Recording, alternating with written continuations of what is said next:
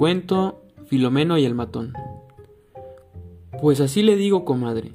Dicen que el hombre ese viene de Alvarado y que desde allá viene matando a todo el que se le pone enfrente. No entiende de razones. Cuando se le pone, se les va encima con la faca. Eso sí, solo mata puro hombre. A saber. Loco ha de estar. El caso que ya lo vieron en el pueblo. Ay, Dios mío, doña Chona. Pues habrá que tener cuidado. Bueno, aquí en la casa el único hombre es mi Filomeno, pero él solo baja al pueblo los domingos por la carne y las verduras de la semana. Filomeno se encontraba a un lado de la puerta de la cocina, escondido, escuchando la plática de doña Ofelia, su madre, y doña Chona.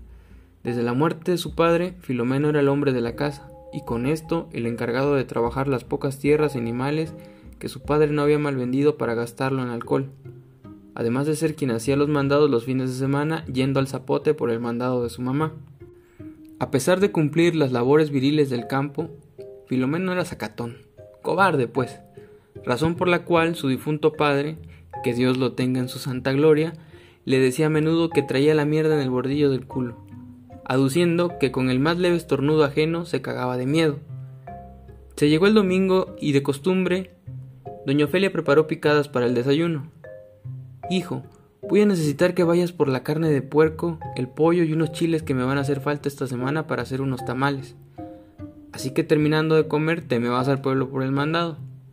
La mamá de Filomeno había olvidado ya el asunto del matón. Filomeno no. Sí, mamá. Oye, mamá, pero... Filomeno quería sacar el tema del matón a la mesa. Pero ¿qué podía decir? Era necesario comprar la comida de la semana, con o sin matón presente y tampoco podía permitir que su mamá viera lo cobarde que era.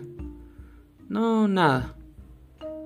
Filomeno iba a lomos de la yunta, pasando junto al cuadro de pelota que estaba en la entrada del pueblo, cuando se encontró de frente con un hombre vestido de negro, quien montaba un caballo negro. Los ojos del hombre eran los de un tigre sedientos de sangre. Filomeno miró la faca de gran tamaño que llevaba a la cintura el hombre de negro. Como adivinando los pensamientos de Filomeno, el hombre desenfundó el puñal, Atravesó el caballo a mitad del camino para impedir el paso y sonrió a Filomeno. Era el matón. De costumbre, Filomeno cargaba su machete detrás de la silla de la yunta. Lo desenvainó. Ambos hombres bajaron de sus animales. El matón observaba a Filomeno. Sus ganas de sangre aumentaban, y Filomeno tragaba y tragaba saliva. Tenía miedo y las piernas le temblaban, pero no podía echarse atrás. Su vida ahora dependía de su propio arrojo.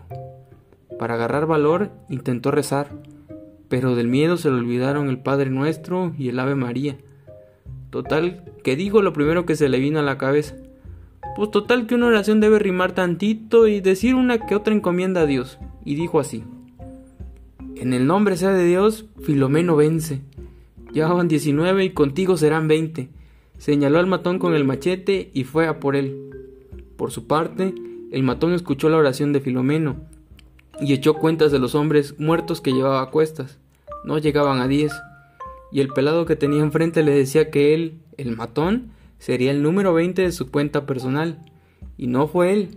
De volada montó en su caballo y salió disparado. Filomeno se quedó con la boca abierta mirando el resultado de su oración.